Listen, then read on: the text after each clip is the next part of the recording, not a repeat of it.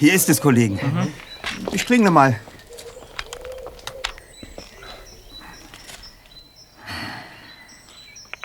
Ja, bitte?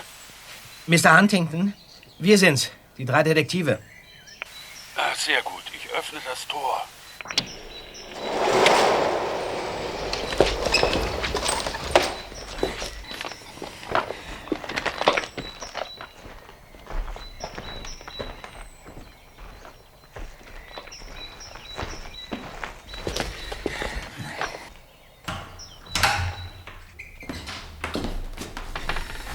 Kommt rein, Jungs.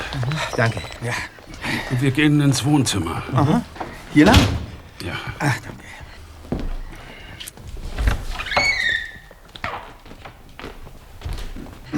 So. Na, setzt euch doch. Wir sind so schnell gekommen, wie wir konnten, Sir. Ähm, mögen Sie uns nun genauer erklären, worum es geht? Am Telefon haben Sie von einem Mottenmann gesprochen. Ja. Einem Fabelwesen? Eine Schauergestalt aus einer Sage? Ja, das denken die meisten. Aber mein Vater hat ihn leibhaftig gesehen. Mehrmals sogar. Mhm. Er ist vor ihm geflohen. Über buchstäblich tausende Kilometer. Und das vor vielen Jahren. Ich hätte nie gedacht, dass der Mottenmann mich nun auch nach so langer Zeit. Am, am, am Telefon sagten Sie, der Mottenmann habe Sie gefunden. Ja, ja, so ist es. Die Vergangenheit meines Vaters hat mich eingeholt. Deshalb habe ich mich an euch gewandt, weil ihr euch mit, ähm, mit seltsamen Erscheinungen auskennt. Erlauben Sie mir eine Frage, Mr. Huntington. Dieses Bild hier an der Wand, warum ist es mit einem weißen Laken verhängt? Schaut es euch selbst an.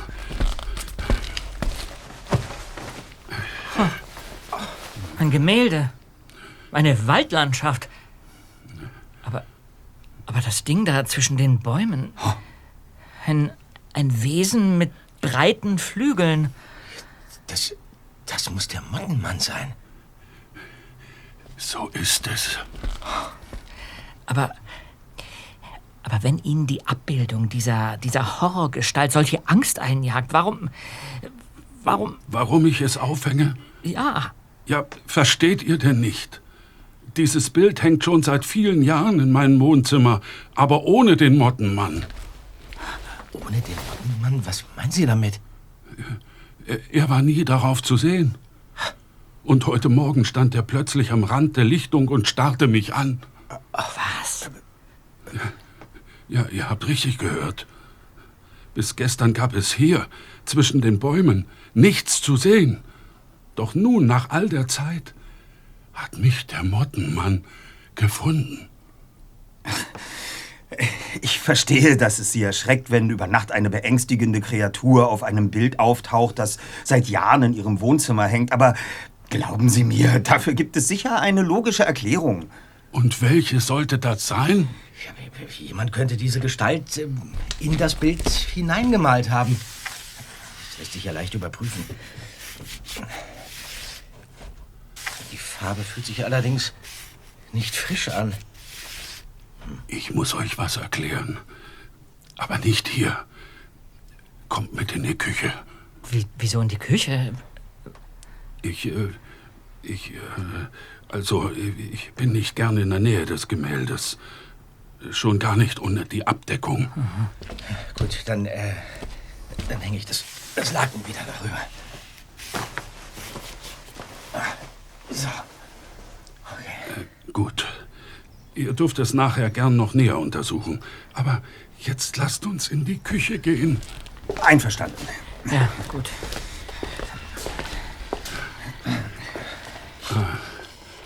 Ähm, äh, leider ist es hier etwas vollgestellt. Ich, ich kann euch keinen Platz anbieten. Äh, wir, wir stehen gern. Erzählen Sie. Äh, Der Mottenmann. Habt ihr je von ihm gehört, ehe ich ihn erwähnt habe? Das schon. Ein, ein modernes Fabelwesen, dessen Erscheinen angeblich ja, Unglück ankündigen soll. Aber Leider konnten wir den genauen Hintergrund noch nicht recherchieren. Wir sollten ja so rasch zu Ihnen Ja, ja, ja, ja. Mein, mein Vater hat mir von ihm erzählt. Wer den Mottenmann sieht, dem widerfährt Unglück, sagte er immer. Können Sie uns das etwas genauer erklären? Mein Vater hieß Jacob Huntington.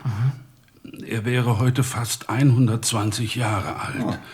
Vor gut 90 Jahren, also über zehn Jahre vor meiner Geburt auf einer Seereise, ist er dem Mottenmann begegnet.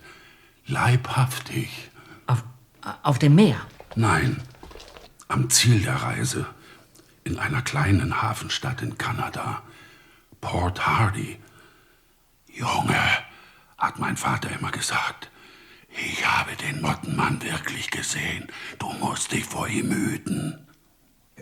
Dieses Wesen ist also ein Schreckgespenst Ihrer Kindheit. Eine, eine Schauergestalt, die jedem, der sie sieht, Unglück bringt und, und vor der Ihr Vater geflohen ist. Das kommt aus dem Garten. Mein Gewächshaus. Kommt!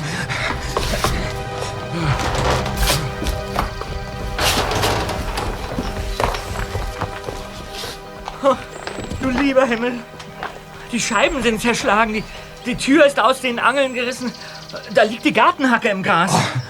Oh nein. Äh, Mein, äh, mein Herz. Justus, kümmere dich um Mr. Huntington. Ja. Bob und ich sehen uns um. Ja. Der Täter muss ja noch in der Nähe sein. Ja, los, komm, Peter. Verdammt! Nirgends ist jemand zu sehen. Da sind wir wohl zu spät gewesen.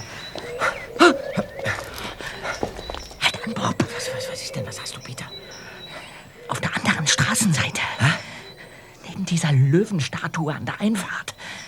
Da versteckt sich jemand hinter dem Gebüsch. Tatsächlich. Eine, eine dunkle Gestalt. Mit roten Augen. Er breitet die Arme aus. Nein, die, die Flügel. Das, das, das ist der Mottenmann. Wer sind Sie? Er rennt in die Villa gegenüber. Los, komm, Peter. Wo, Weg. Das gibt's doch nicht. Wo ist er so plötzlich hin? da oben. Da oben. Da ist jemand am Fenster. Hey, was macht ihr hier auf meinem Grundstück? Soll ich die Polizei rufen? Äh, äh, Entschuldigung, Madame, wir, wir, wir gehen ja schon. Zweiter. Zweiter, sieh mal, da steht ein Trampolin im Garten. Vermutlich ist der Mottenmann da draufgesprungen und, und konnte dann so über den Zaun auf das Nachbargrundstück flüchten. Los, komm. Stopp, stopp, stopp! Wollt ihr jetzt auch noch durch meine Blumen latschen und sie zertrampeln? Verschwindet sofort von hier oder ich werde euch anzeigen. Gehen wir, Bob. Dieses unheimliche Wesen wird eh schon über alle Berge sein. Also schön.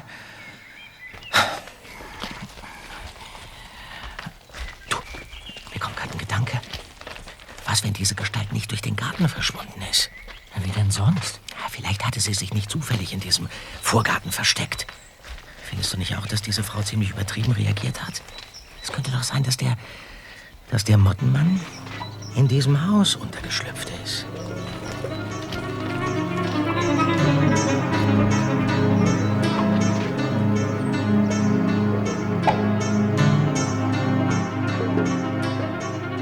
Peter und Bob kehrten ins Haus von Mr. Huntington zurück und berichteten Justus, was sich soeben ereignet hatte. Ihr wart bei Mrs. Brankle? Ihren Namen hat sie uns leider nicht genannt, Sir. Doch dann hat uns diese Furie von ihrem Grundstück verjagt. Äußerst seltsam, Kollegen. Es standen Löwenstatuen bei der Einfahrt? Ja, ja. Dann, dann, dann kann es nur bei den Brankles gewesen sein. Ich kenne alle meine Nachbarn gut. Wir mögen und schätzen uns hier alle sehr. Aber der Mottenmann wird Unglück über uns alle bringen, meinetwegen. Ihr habt also den Mottenmann gesehen, Kollegen? Ja, Das passt ja wie die Faust aufs Auge. Wie meinst du das? Als Mr. Huntington und ich vorhin ins Haus zurückkehrten, lag die Stehlampe am Boden und, und das Fenster stand offen. Und auf der Fensterbank fand ich das hier. was um alles in der Welt ist das? Das sieht ja aus wie. wie ein Handteller großer Fetzen eines, eines, eines Mottenflügels. Habe ich es euch nicht gesagt? Das ist ja wohl Beweis genug. So groß wie der Fetzen ist, kann er nicht echt sein. Naja, fühlt sich aber verflixt echt an. Nicht wie Plastik oder so, sondern wie, naja, wie du schon sagst, wie ein, wie ein Mottenflügel. Ja, aber, aber so groß, das ist unmöglich. Und die, und die Kanten, die sind unregelmäßig wie, wie abgerissen. Als ob der Mottenmann aus dem Fenster gestiegen wäre und, und sich dabei ein Stück seines Flügels abgerissen hätte. Wir werden es mitnehmen und genauestens untersuchen. Das ist aber noch längst nicht alles. Was denn noch? Bob, würdest du bitte das Laken vom Gemälde nehmen? Okay.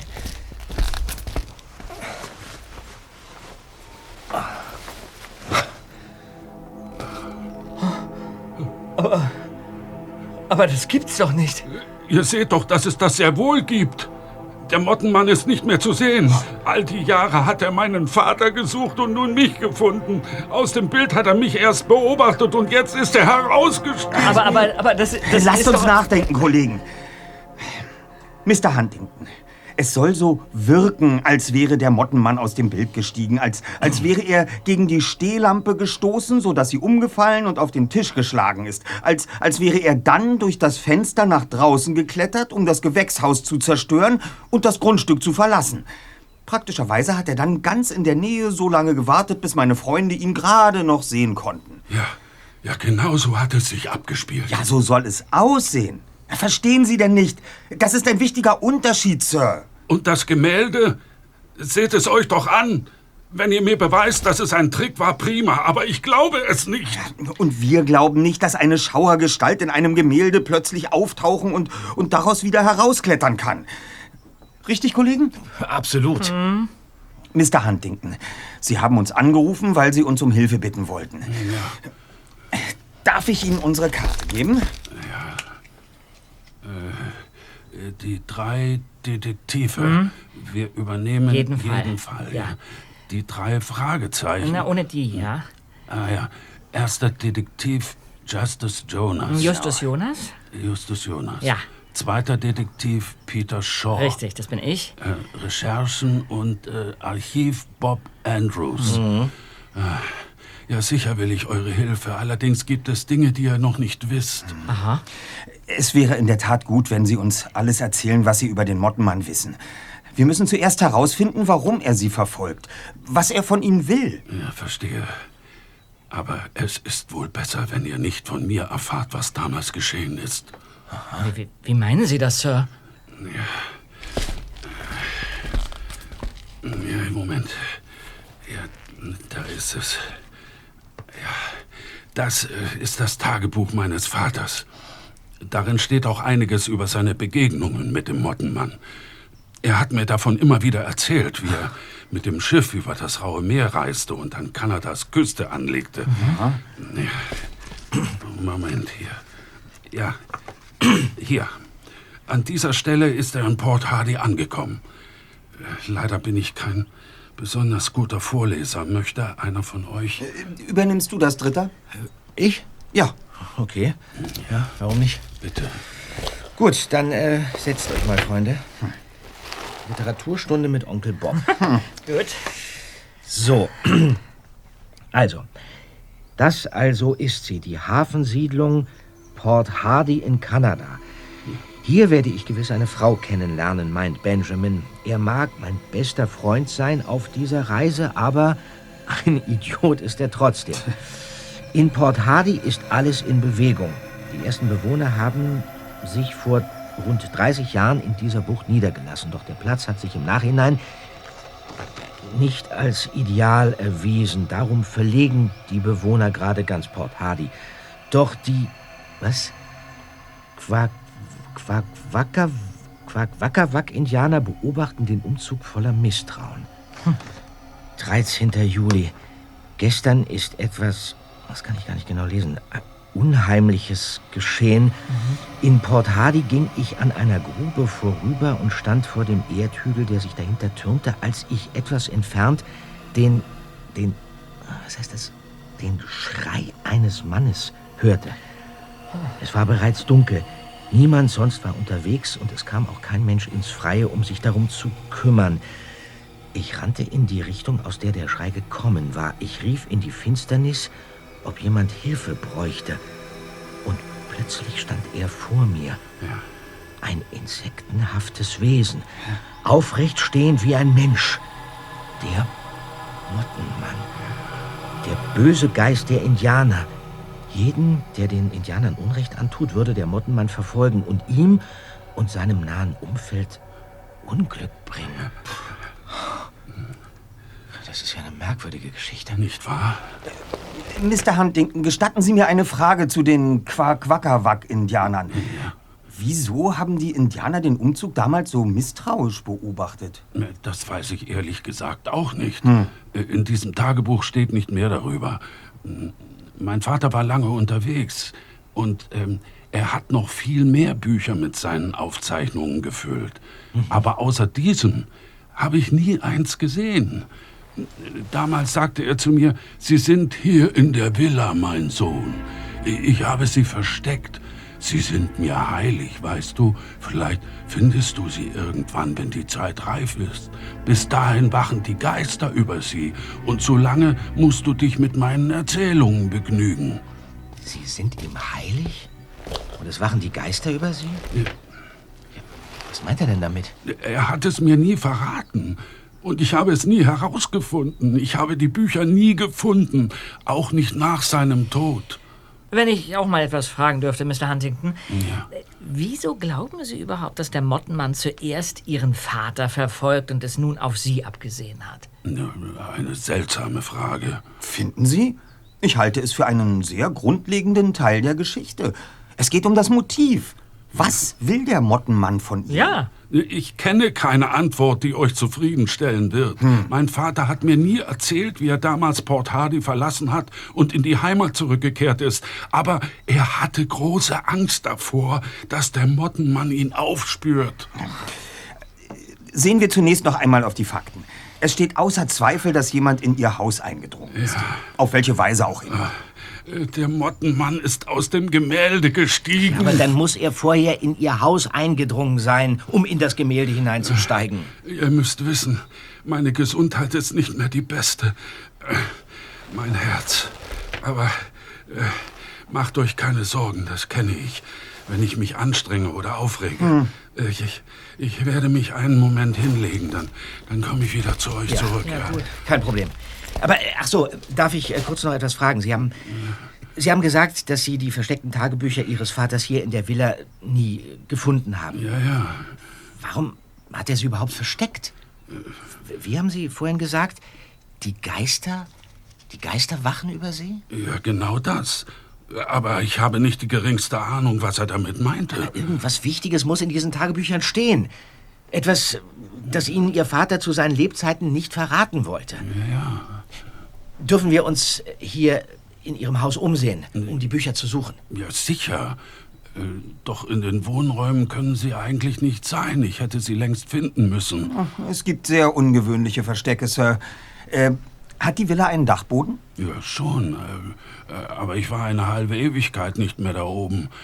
Heutzutage käme ich mit meinen alten Knochen da auch kaum noch hinauf. Ihr dürft gerne hochklettern und nachsehen. Ich, ich werde mich so lange etwas ausruhen. Mhm. Ja, machen Sie das. Ja.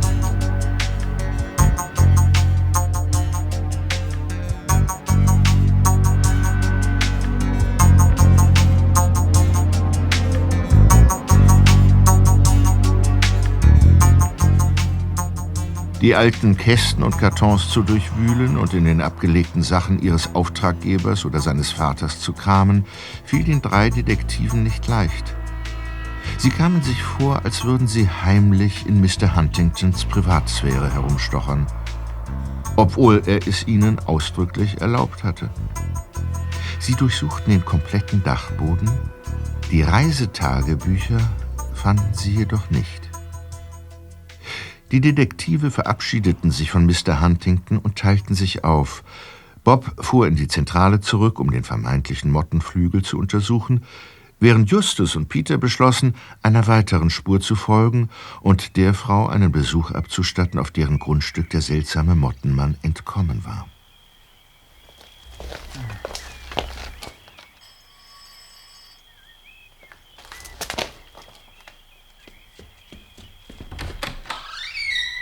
Ja, was wollt ihr? Oh, Äh, ist deine Mutter da?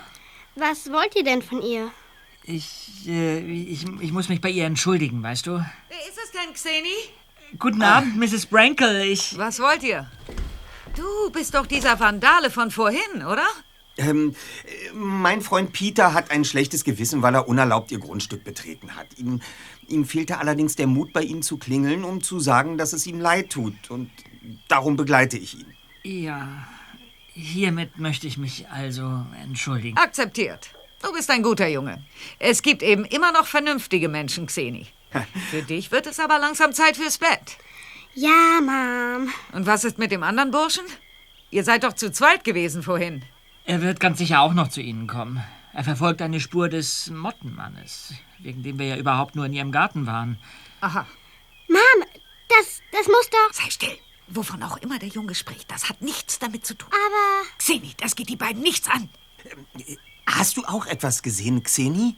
Ja, das war. Danke für eure Entschuldigung. Geht jetzt.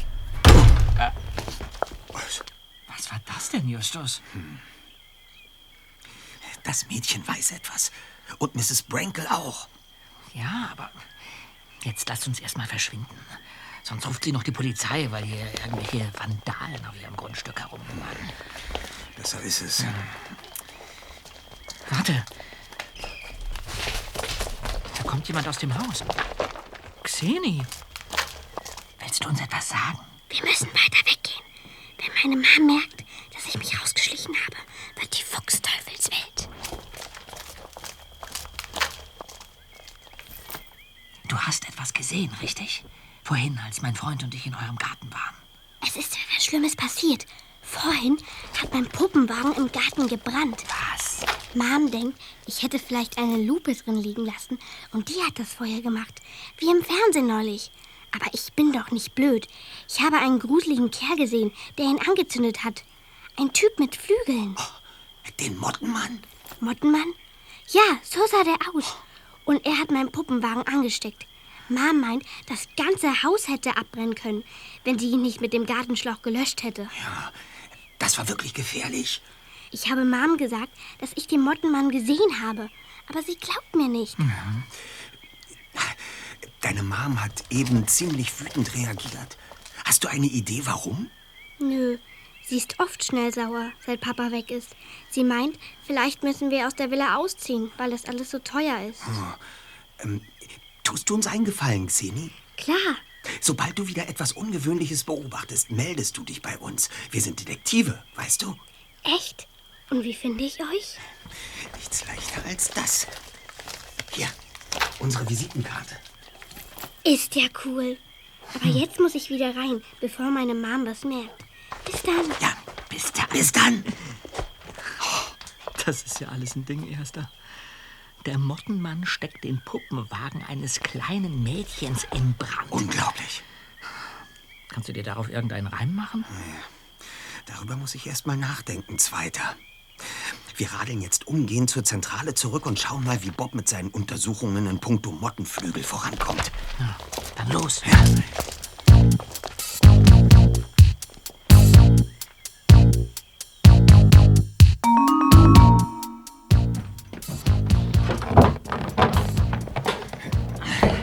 Ah, hi Freunde. Ja, gut, dass ihr kommt. Ich sag nur eins. Tierische Zellen.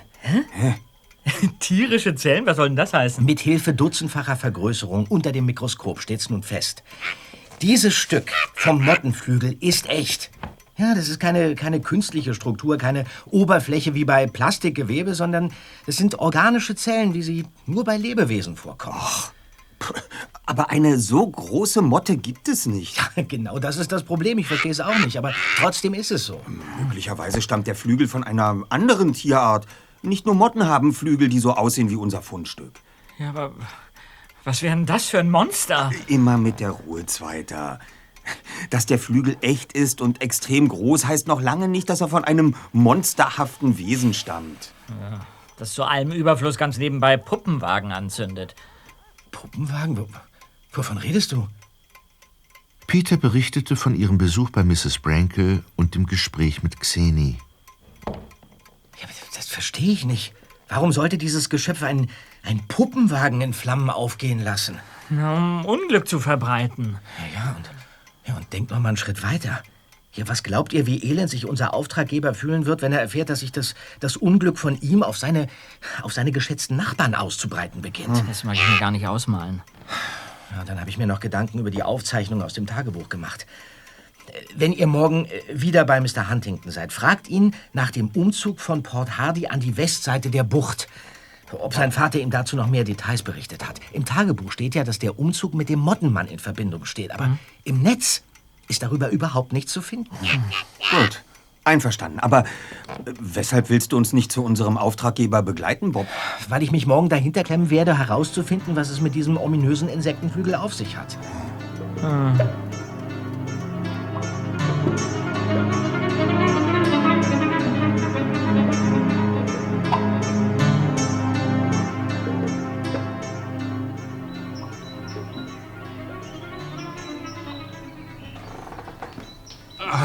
Gut, dass ihr da seid. Kommt rein, ihr beiden. Ja. Hallo. Danke.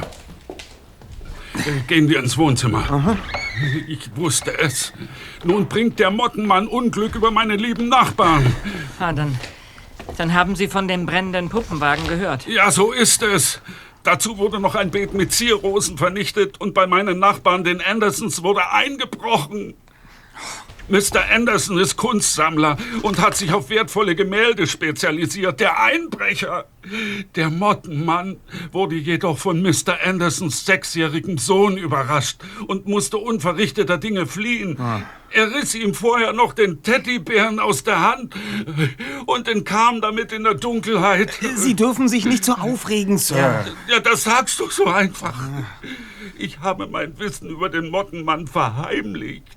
Das macht alles nur noch schlimmer. Es ist meine Schuld, dass er hier ist und ich stehe nicht einmal dazu. Aber es ist doch nicht Ihre Schuld, Mr. Huntington. Das Unglück breitet sich aus. Denn letzte Nacht wurde auch gegenüber im Haus Nummer 17 eingebrochen. Den Graries wurde der gesamte Schmuck gestohlen. Interessant. ähm, äh, Sir, wir sind gekommen, weil wir Ihnen einige Fragen stellen müssen. Wir sind nämlich der Auffassung, dass die aktuellen Vorkommnisse hier mit der Vergangenheit Ihres Vaters zu tun haben. Ja, das sagte ich euch doch schon. Äh, äh, ja. Was wollt ihr wissen? Ganz ruhig. Hat Ihnen Ihr Vater mehr über die Umsiedlung von Port Hardy berichtet? Vor allem, warum es aufgrund der Stadtverlegung Streit zwischen den Siedlern und den Indianern gab. In den Tagebucheinträgen hatte er noch keine Erklärung dafür. Ja, ein bisschen was weiß ich darüber. Aha. Die Indianer lebten ja schon lange in dem Gebiet der Bucht. Und sie hatten dort heilige Plätze, auch, auch Friedhöfe. Aha. Also haben die Siedler mit dem neuen Platz für die Stadt heiliges Land entweiht. Ja, zumindest hat mein Vater das vermutet. Hm, haben die Indianerstämme jemals die Siedler angegriffen? Oder umgekehrt? Nicht, dass ich wüsste, aber das kann man doch sicher irgendwie herausfinden. Es gibt äh, äh, bestimmt eine Menge Bücher darüber. Ja, ja, Bob ist schon an der Sache dran und außerdem. Äh, Oh, oh, also, wenn das so weitergeht, bin ich bald ein nervliches Wrack. Aber ja, vielleicht ist es ja auch nur der Postbote. Mag einer von euch bitte öffnen? ja, ja, ich er- erledige das.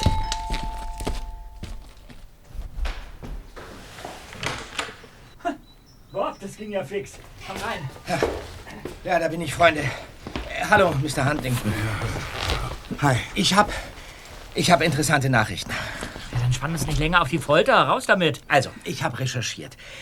Es sieht ja so aus, als wäre das, äh, das Flügelstück ein herausgerissener Fetzen eines noch viel größeren Flügels. Ja. Aber wenn wir davon ausgehen, dass es sich nahezu um den kompletten Flügel handelt, von dem nur die Ränder vorsichtig entfernt worden sind, Ja. dann haben wir es zwar nach wie vor mit einem riesigen Tier zu tun, ja, gewaltig größer als die herkömmlichen Motten, die wir so kennen, aber ob ihr es nun glaubt oder nicht, es gibt wirklich eine Motte, die groß genug wäre für so einen Flügel. Ah. Ehrlich? Ja. Die sogenannte Riesenmotte.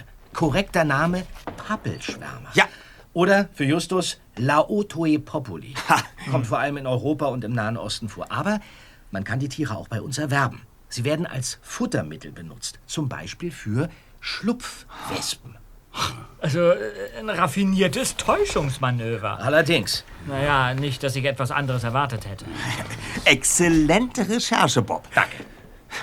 Und was lernen wir daraus? Dass sich unser Gegner wirklich so einiges einfallen lässt. Ja. Und dass wir umdenken müssen, um anderen Aspekten nachzugehen. Mr. Huntington, wer aus Ihrem Umfeld könnte wissen, dass der, dass der Mottenmann gewissermaßen das Schreckgespenst Ihrer Kindheit ist? Haben Sie Geschwister, Kinder? Nein, leider. Was ist denn aus diesem Benjamin geworden, also aus dem Freund Ihres Vaters während der Seereise, den er in seinem Tagebuch erwähnt hat? Äh, Onkel Ben, Ja. äh, er ist vor etlichen Jahren gestorben. Das liegt ja schon alles so lange zurück. Ja klar, aber hatte er Kinder? Leben die vielleicht noch? Sie müssten ja in Ihrem Alter sein. Ja, das sind sie, ja. Äh, Benjamins Sohn Franklin Seymour war eine Zeit lang fast so etwas äh, wie mein Bruder. Er hatte ein Haus, ganz in der Nähe, hat es später aber verkauft. Jetzt äh, wohnt er in Los Angeles. Das ist doch interessant. Das nehme ich zumindest an. Der, der Kontakt ist schon vor Ewigkeiten eingeschlafen und dann gab es noch Franklins Schwester, äh, zu der ich euch aber wenig sagen kann, außer dass sie Annabelle hieß und vor etwa 50 Jahren geheiratet hat. Aha. Aber an ihren neuen Nachnamen, da kann ich mich nicht erinnern. Tja, das klingt nach einer Menge Arbeit. Schön. Äh, Kollegen, wir sollten uns aufteilen, um gleichzeitig allen neuen Spuren nachzugehen. Okay, einverstanden. Ähm, Ich bleib hier im Haus und suche weiter nach den alten Reisetagebüchern. Ja, das hört sich gut an. Justus und ich fahren los, um Franklin Seymour und seine Schwester ausfindig zu machen. Ähm, Sir, dann verabschieden Peter und ich uns jetzt von Ihnen. Ja. Auf gutes Gelingen, Bob. Danke. Kommt weiter. Macht's gut. Äh, was diese, äh, diese Tagebücher betrifft, Mr. Huntington, was, was lagern Sie eigentlich draußen im Gewächshaus? Na, Gartenzeug und so etwas. Da hat mein Vater bestimmt nichts versteckt. Und darunter gibt es nur einen alten Weinkeller, den ich schon ewig nicht mehr benutze. Moment mal. Ein Weinkeller? Ja? Das ist ja interessant. Ah, findest du? Ja. Ah, Als Kind fand ich es immer gruselig dort unten, auch wenn ich nicht oft hinein durfte. Mein Vater hatte eine Vorliebe für teuren Wein, weißt du, und fürchtete, ich könnte die Flaschen kaputt machen. Aber mach dir keine großen Hoffnungen. Später als Erwachsener war ich oft da unten. Die Tagebücher hätte ich sicher gefunden. Was hatte Ihr Vater noch mal zu Ihnen gesagt? Die Geister wachen über die Tagebücher? Ja, ja. Vielleicht meinte er damit gar keine indianischen Spukgestalten, sondern, ja, sondern die Weingeister. Oh, ah, also, auf diese Idee bin ich nie gekommen. Vielleicht gibt es dort unten ein Geheimversteck. Wie kommt man denn in den, in den Weinkeller? Äh, Der Zugang ist im Gewächshaus. Eine Luke im Boden unter dem Tisch. Äh, warte, warte, ich äh, gebe dir den Schlüssel für das Sicherheitsschloss, äh, mit dem die Luke verriegelt ist. Sehr gut. So. Äh, Hier. Oh, Danke. Oh, äh, soll, soll ich öffnen, Sir? äh, ja, bitte. Okay.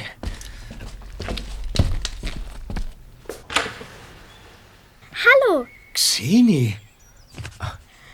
ich habe eine Botschaft für Mr. Huntington. Was hast du gesagt? Sie, sie hat eine Botschaft vom, vom Mottenmann. Sie hat ihn gestern gesehen und Was? jetzt anscheinend noch einmal. Ja, und diesmal ganz nah. Riesengroß und mit roten, leuchtenden Augen. Was sollst du Mr. Huntington ausrichten? Hier ist der Zettel. Äh, Darf ich, Sir? Ja, sicher doch. Okay, hier steht: Gib mir mein Eigentum zurück, Huntington, sonst stürze ich nicht nur dich ins Unglück, sondern auch all deine Nachbarn. Nur du bist in der Lage, es zu beenden. Gib mir wieder, was mir gehört, was dein Vater mir gestohlen hat, und ich kann nach Port Hardy zurückkehren. Heute um Mitternacht will ich es zurückhaben. Du wirst es in einem Paket am Ende der Straße hinterlegen, auf der Bank unter dem Baum. Niemand darf mich beobachten, wenn ich es hole. Nur dann nehme ich es. und gehe für immer zurück in meine Heimat. Was, mein, mein Vater soll ein Dieb gewesen sein. Ach, dieser Mottenmann ist nicht echt, Mr. Huntington. Jemand gibt sich als Fabelwesen aus, um sie zu erpressen. Ja, und die Unglücksfälle in der Nachbarschaft hat dieser jemand selbst inszeniert, um sie einzuschüchtern. Ja, aber warum? Was will er? Und was soll das heißen? Ich soll das zurückgeben, was mein Vater gestohlen hat. Ihr wisst also nicht, was der Mottenmann meint? Das ist dann ja blöd. Äh, danke, dass du uns äh, den Zettel vorbeigebracht hast, Xeni. Bitte, bitte geh jetzt wieder nach Hause. Vielleicht fragen wir dich später noch etwas. Wäre das für dich okay? Klar, Detektiv sein ist cool. Bis dann. Bis dann, mach's gut. Der Mottenmann will also heute um Mitternacht etwas von Ihnen haben, Sir. Aber wir wissen nicht einmal was. Wir brauchen unbedingt diese Tagebücher. Ja gut, dann, dann geh jetzt in den Weinkeller, mein Junge. Vielleicht findest du ja tatsächlich was da unten. Okay.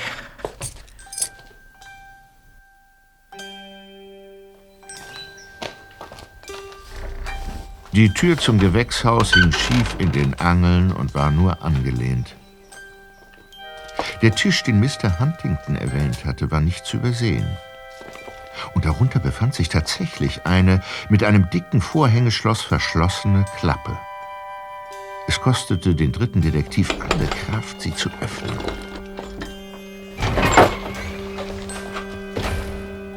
Vor ihm führte eine steile Steintreppe in den alten Weinkeller.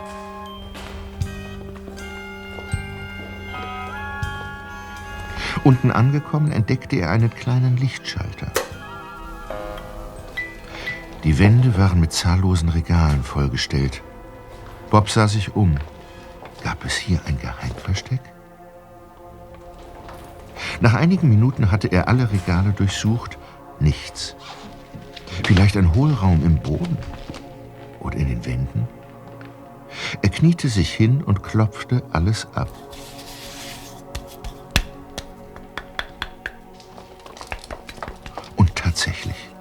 Einer der Mauersteine in der Wand hörte sich hohl an.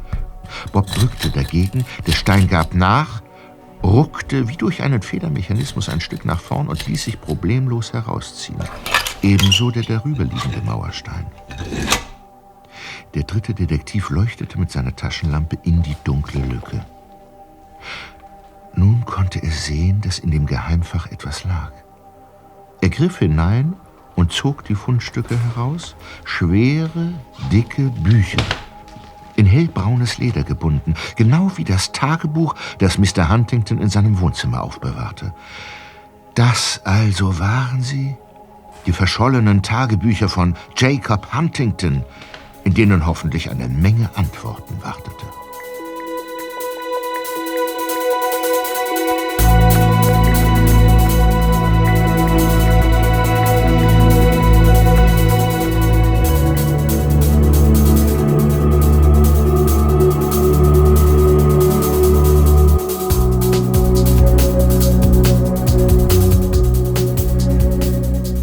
Hilfe eines Online-Telefonbuches war es für Justus und Peter kein großes Problem gewesen, Franklin Seymours neue Adresse ausfindig zu machen.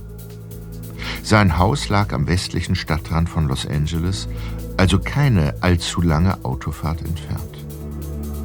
Nach einem erfolglosen Anrufversuch hatten sich die beiden Detektive in Peters MG direkt auf den Weg gemacht. Das Ziel war schnell gefunden. Justus klingelte an der Haustür, doch niemand öffnete.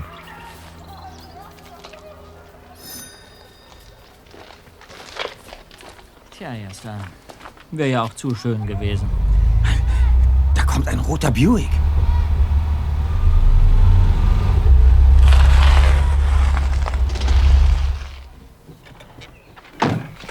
Ja? Wo wollt ihr denn hin?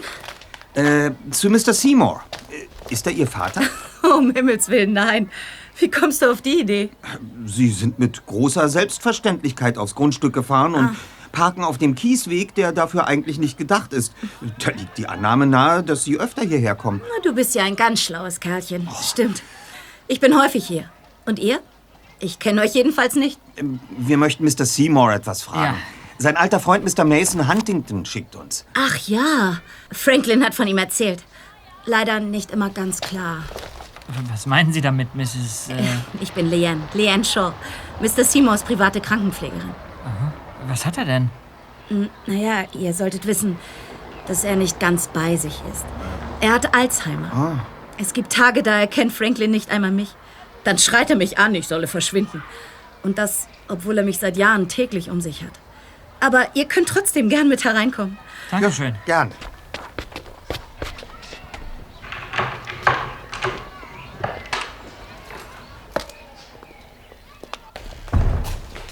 Er liegt auf der Couch im Wohnzimmer.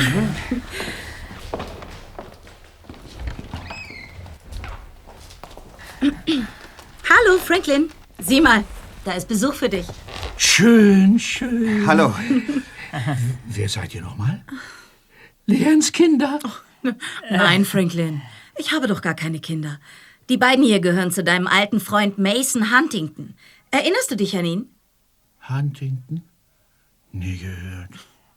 Äh, Sie, waren mit ihm befreundet, weil, weil Ihre Väter zusammen zur See gefahren sind. So ein Unsinn! Entschuldigt, worüber haben wir gerade gesprochen? Wir wollten nur wissen, wie Sie sich heute fühlen. Nicht mehr so wie früher, wisst ihr. Als ich jung war, da habe ich dieses Haus gebaut. War ein heißer Sommer damals. Da konnte einem glatt der Hammer in der Hand schmelzen, ehe man ihn auf den Nagel hämmerte. Manchmal hat er einen hellen Moment. Da plappert er munter vor sich hin. Aber eigentlich nie über das, worum es gerade geht. Hä? Äh, hat Ihre Schwester auch mit am Haus gebaut? Wir würden Sie gern besuchen. Ja, macht es einfach. Sie wohnt ja gleich gegenüber. Ah, sie, sie ist weggezogen. Vor 40 Jahren nach Boston. Weißt du nicht mehr, Franklin? Boston? Nein, sie heißt Annabelle. Boston, so ein Quatsch. So heißt doch niemand. Ähm, ihr, ihr Freund Mason Huntington, Sir, würde sich bestimmt gern bei Ihrer Schwester melden und mit ihr über alte Zeiten sprechen. Kein Problem. Leanne, gib den Jungs die Telefonnummer. Bist du dir da sicher? Annabelle hat sich doch völlig zurückgezogen und meldet sich selbst bei dir nicht mehr. Ach was.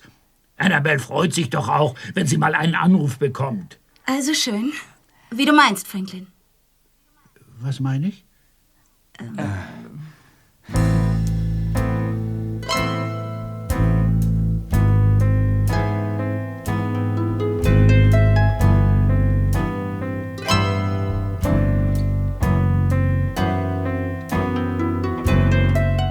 Als Justus und Peter in ihre Zentrale zurückkehrten, empfing Bob sie mit einem triumphierenden Gesicht. Jacob Huntingtons Tagebücher stapelten sich neben ihm auf dem Tisch. Nachdem die drei Detektive in Kurzform ihre Ermittlungsergebnisse ausgetauscht hatten, kam Bob schnell auf seine eigentliche Entdeckung zu sprechen. Äh, Mr. Huntington hat mir die Reisetagebücher seines Vaters bis morgen anvertraut, Freunde. Und äh, das Wesentliche habe ich beim Querlesen bereits herausfinden können. Ach, na dann mal raus damit. Also, meist war dem jungen Matrosen nur Gelegenheit für ein oder zwei kurze Sätze und Anmerkungen am Tag geblieben. Erst im dritten Tagebuch schildert Jacob Huntington ausführlicher, wie sehr er sich vor dem Mottenmann gefürchtet hat. Und hier im vierten Buch, da wird's dann richtig interessant. Aha. Hört euch das mal an. Ja. So. Hier, genau. Also, Ben und ich sind heute in der Dämmerung zum Hügel zurückgekehrt. Wir mussten einfach wissen, was sich dort abgespielt hat. Waren es Menschen, die wir dort gesehen hatten? Indianer? Fragezeichen. Oder Schreckenswesen wie der Mottenmann? Wir suchten etwas auf dem Hügel, ohne zu wissen, wonach wir eigentlich suchten. Gab es dort ein Heiligtum der Indianer, das die Siedler mit ihren Häusern entweihten? Vielleicht einen Opferaltar? Einen Indianerfriedhof? Wir schauten uns um, heilfroh, dass niemand kam. Kein Siedler, kein Indianer, kein Mottenmann. Benjamin entdeckte es zuerst, steht hier. Zwischen, das kann man fast gar nicht lesen, Büschen wahrscheinlich, Büschen höchstens 100 Meter von der letzten Baugrube entfernt. Dort lagen Felsen, die ein merkwürdiges Muster bildeten. Zugeordnet, um zufällig sein zu können, flache, von Wasser geschliffene Steine, so groß, dass sie sich gerade noch anheben ließen. Sie bildeten zwei ineinander verschlungene Kreise, die jedoch nur ein Teil eines Gesamtbildes waren. Ich ging zum obersten Punkt des Hügels und von dort aus erkannte man ein Muster, das bis hinunter zum Meer reichte. Kein Zweifel, das war ein Heiligtum der Indianer. Und jetzt waren auch wir Eindringlinge, wie die Siedler von Port Hardy. Nein, wir waren noch schlimmer. Wir fanden eine kleine Grube unter Ästen und Gras versteckt. Reiner Zufall, dass ein Sonnenstrahl den Weg hineingefunden hatte. Darin lagen dünne, handtellergroße Scheiben aus einem tiefschwarzen, völlig glatten Stein. Ein kunstvolles Muster war hineingeritzt worden. Jede einzelne dieser Scheiben wies ein herrliches Ornament aus Gold auf. Echtes Gold. Das ist ein kurzer Absatz. Ben und ich verstanden mit einem Mal. Die Indianer fürchteten, dass die Siedler diesen heiligen Ort entweihten und diese goldverzierten schwarzen Steinscheiben stahlen. Und nun taten wir beide genau das. Ah. Wir griffen uns die Scheiben ohne nachzudenken und stopften uns damit die Hosentaschen voll. So, pass auf, jetzt wird's unheimlich. Und dann hörten wir einen Schrei. Indianer rasten auf uns zu. Wir flohen hinein in die Siedlung. Die Indianer folgten.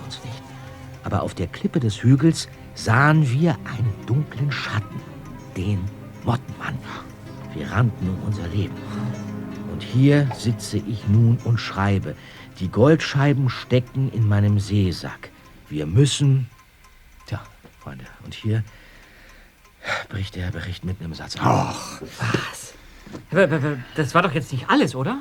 Nach dieser Geschichte hatte Jacob tagelang gar nichts mehr geschrieben. Dann folgen irgendwelche belanglosen Textzeilen. Doch ähm, hier, ganz am Ende des äh, letzten Tagebuches, Ja? schreibt er, warte mal, hier. Wir dürfen die Beute in der Heimat nicht zu Geld machen, sondern müssen sie verstecken. Es war ein Fehler, sie zu stehlen, aber uns beiden ist klar, dass sie uns einst zum Segen dienen können. Vielleicht, wenn wir in Geldnot geraten. Dennoch fürchten wir den Mottenmann. Die Indianer werden ihn uns hinterher schicken. Möge er uns nie finden. Wir werden uns vor ihm hüten. Soweit das Ende des letzten Buches. Oh je. Äußerst aufschlussreich, Bob. Und demnach ist nun klar, worauf unser verkleideter Mottenmann scharf ist. Ja, genau, du sagst es erst. Und nach einem Anruf vorhin im Port Hardy Museum weiß ich nun auch genauer, was Sache ist. Bei diesen äh, flachen, schwarzen, goldverzierten Steinscheiben handelt es sich um sogenannte Obsidianscheiben, die von den Indianern zu religiösen Zwecken verwendet wurden. Je nach Erhaltungszustand ist allein eine Scheibe an die 100.000 Dollar. Was? Ja, und das Museum besitzt nur zwei dieser Artefakte. Aber in dem Weinkeller bist du nicht auf die Beute gestoßen, Bob. Nein, so ist es. Der Schatz muss woanders sein. Entweder in einem Bankschließfach oder bei Benjamins Kindern. Das Erpresserschreiben des Mottenmannes ist sehr schwammig formuliert. Warum nennt der Mottenmann die Obsidianscheiben nicht beim Namen? Warum umschreibt er sie so allgemein? Wenn ich darüber nachdenke, gibt es dafür eigentlich nur eine Erklärung. Ja, und die wäre? Reich mir mal das Telefon weiter. Ja. Danke. Ich versuche mal Franklin Seymours Schwester Annabel anzurufen. Aber, aber schalt auf mithören, Justus, ja? Natürlich. Versteht sich doch von selbst. Moment.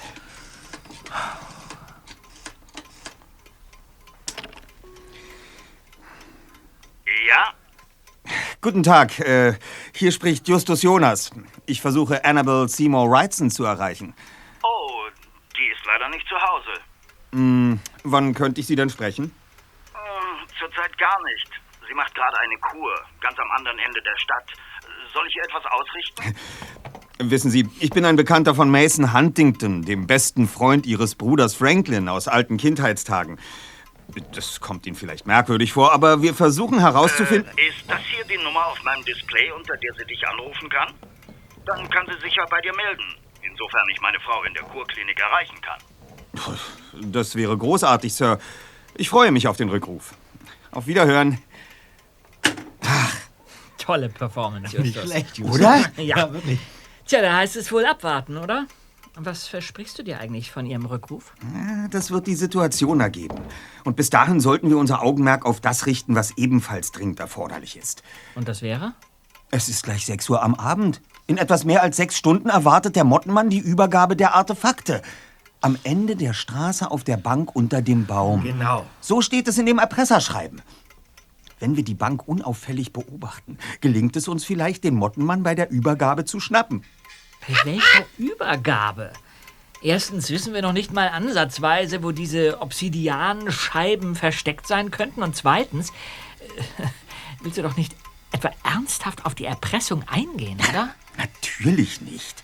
Aber ich habe einen Plan. Bob, du hast doch sicherlich im Internet eine Fotografie dieser besagten Scheiben finden können, oder? Ja, natürlich, Esther. Ich habe sie auch äh, bereits ausgedruckt. Wo waren sie nochmal? Hier. Zeig mal. Genau. Schaut euch an. So sehen die aus. Also, und diese Dinger sind pro Stück mehr als 100.000 Dollar wert. Allerdings. ist ja unfassbar. Passt auf, Kollegen. Unsere Aufgabe lautet Mission Fälschung. Wir suchen uns passende Schrottteile, hämmern sie notfalls zurecht, bis wir flache Scheiben haben.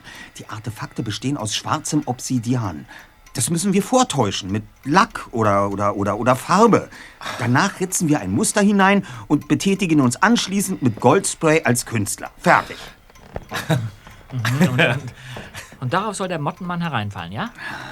Natürlich können wir auf die Schnelle keine Fälschung herstellen, die einer genauen Untersuchung standhält. Aber immerhin wissen wir, dass der Täter sowieso nicht weiß, was Jacob und Benjamin damals gestohlen haben. Aber irgendetwas müssen wir ja in die Kiste legen, das zumindest einem ersten Blick standhält. Und, und außerdem wird es ja um Mitternacht dunkel sein. Hm? Ja, ja. Gut. Das könnte eventuell klappen. Die Frage ist, weihen wir Mr. Huntington ein? Hm. Mhm. Besser nicht. Die Sache ist so schon heikel genug. Er wird am besten mitspielen, solange er unwissend bleibt. Ah, ob das schon Annabelle sein wird? Moment, abwarten, zweiter. Stärke. Ja, hier Justus Jonas. Du hast meinen Mann angerufen. Hier spricht Annabelle Wrightson. Danke für Ihren Rückruf und dass Sie trotz der Kur Zeit gefunden haben. Ja, ja. Worum geht es denn? Ähm, um Mr. Huntington. Sagt Ihnen die Legende vom Mottenmann etwas? Ach, diese schreckliche Geschichte. Davon will ich nichts mehr hören. Oh, schön. Das muss ich akzeptieren. Ähm, dann nur noch eins. Meine Tante wohnt ebenfalls in Boston. Sie war auch zweimal zur Kur. In welcher Klinik sind Sie denn? Im Beth Israel Diaconess. Doch jetzt würde ich das Gespräch gern beenden. Guten Tag. Äußerst aufschlussreich. Die gute Dame hat gelogen. Wieso? Sie ist nicht in Boston. Wieso denn nicht? Habt ihr die Uhr im Hintergrund schlagen hören? Äh, klar, es war genau 6 Uhr. Ja. Moment mal. Ja, ja, in Boston, wo sie sich gerade angeblich aufhält, wäre es wegen der unterschiedlichen Zeitzone jetzt drei Stunden später. Ah. Meinst du, sie ist der Mottenmann?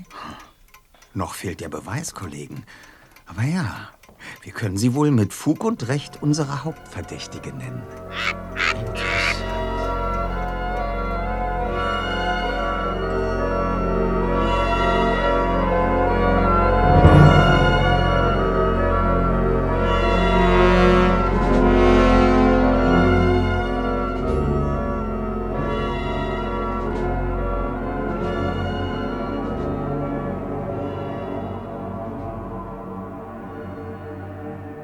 Zwanzig Minuten vor Mitternacht brachen die drei Detektive auf und legten sich in der Nähe des Übergabeortes auf die Lauer. Unter den gefälschten Artefakten hatte Justus im Karton einen Peilsender versteckt. Das passende Empfangsgerät befand sich in seiner Jackentasche. Sollte der Mottenmann sie abhängen können, würden sie die Spur auch dann nicht verlieren. Die Zeit verstrich. Kurz vor Mitternacht zuckte Peter plötzlich zusammen und deutete aufgeregt in die Dunkelheit. Da hinten ist er. Der Mottenmann. Peter, du Tölpel. Jetzt hast du uns verraten. Der Typ flüchtet. Hinterher, Kollegen.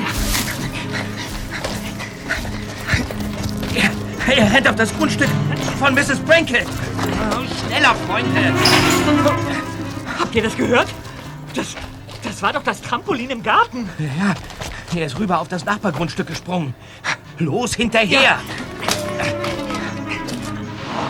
Das darf doch nicht wahr sein. Der flüchtet mit einem Auto. So ist es, Zweiter. Aber nun weiß ich endlich, mit wem wir es zu tun haben. Wie jetzt? In der Dunkelheit war doch, war doch kaum was zu erkennen. Nichts zu erkennen. Bob. Ja? Wohl aber zu hören. Demnach gibt es tatsächlich keinen Mottenmann, wohl aber eine Mottenfrau.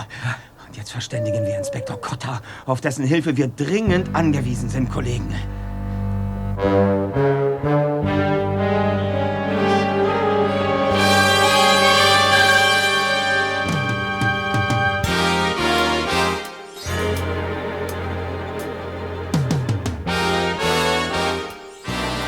Es kostete Inspektor Cotter nur ein paar Anrufe, die Adresse der Frau herauszufinden, die als Mottenmann bei Mr. Huntington und seinen Nachbarn für Aufregung sorgte.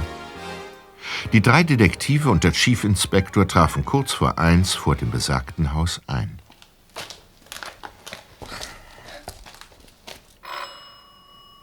Wer, wer ist da? Polizeidirektion Rocky Beach. Öffnen Sie bitte Mrs. Shaw.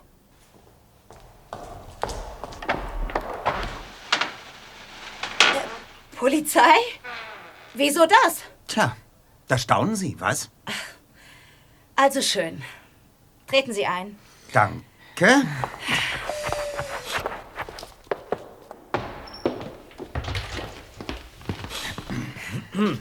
Ihr habt mein Auto am Klang erkannt, richtig? So ist es, Mrs. Shaw. Und mit einem Mal fügen sich sämtliche Puzzleteile zu einem Ganzen. Ihr scheint ja nun Bescheid zu wissen, ich nicht. Also Jungs, heraus mit der Sprache. Tja, Mrs. Shaw ist Krankenpflegerin bei einem Alzheimer-Patienten. Mr. Franklin Seymour vergisst alles, hat nur selten lichte Momente. Manchmal aber redet er einfach vor sich hin und erinnert sich an bestimmte Dinge.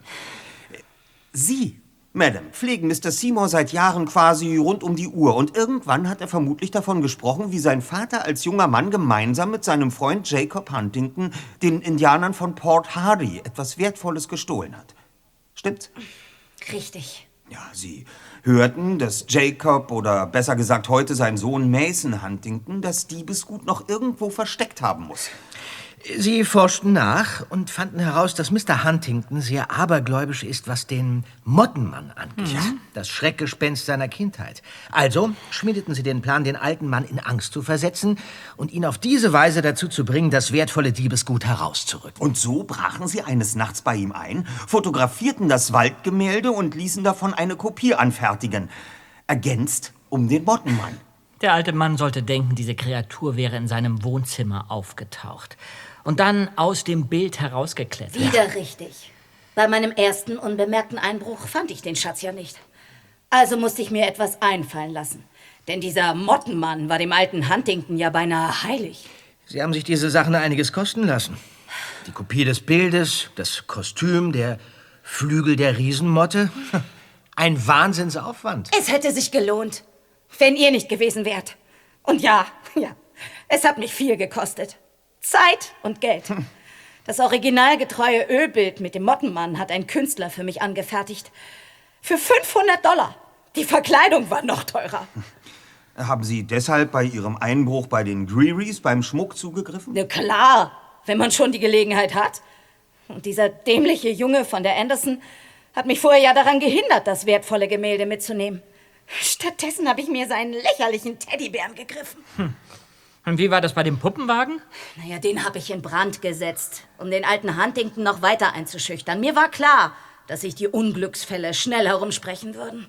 Aber Mr. Huntington hätte ihm die Artefakte gar nicht geben können, denn er wusste gar nicht, dass es sie gibt. Sein Vater hat ihm nie davon erzählt. Es geht um extrem wertvolle Obsidianscheiben. Ja, doch. Das Rätsel, wo der verstorbene Jacob Huntington sie versteckt hat, ist momentan noch ungelöst, was zugegebenermaßen sehr unbefriedigend ist.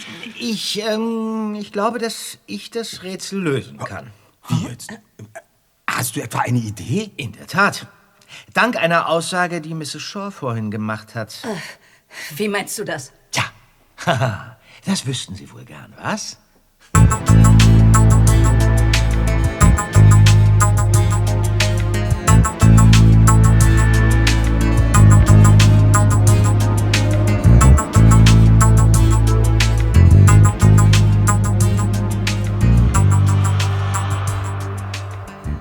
Als die drei Detektive am nächsten Tag ihrem Auftraggeber einen Besuch abstatteten, staunte Mr. Huntington nicht schlecht, als Justus ihm die ganze Geschichte erläuterte.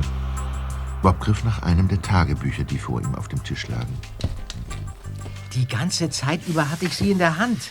Hier, die Bücher von Jacob Huntington, Jacobs Heiligtum, in dem er das aufbewahrte, was ihm heilig war. Und als äh, Mrs. Shaw gestern meinte, der Mottenmann wäre Mr. Mason Huntington heilig, da, da wusste ich, was zu tun war. Hier, mit einer Schere lässt sich auf der Innenseite des Lederumschlags nämlich die, die Naht, die Naht öffnen. So, und ha, hier drin verbirgt sich die erste der versteckten Obsidianscheiben. Mit Gold verziert. Seht euch das an. Wahnsinn. Also, das gibt's doch nicht. Und in den anderen Büchern sind. Genau so ist es.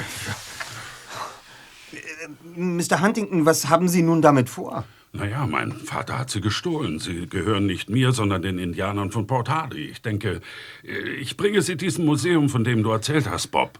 Am besten fahre ich selbst dorthin. Vielleicht können die Museumsleute diese wertvollen Artefakte den Indianern zurückgeben. Eine sehr gute Idee. Ja. Aber äh, vorher besuche ich meinen alten Freund Franklin. Er kann sicher Hilfe gebrauchen, nun wo seine Krankenschwester im Kittchen gelandet ist. Ja.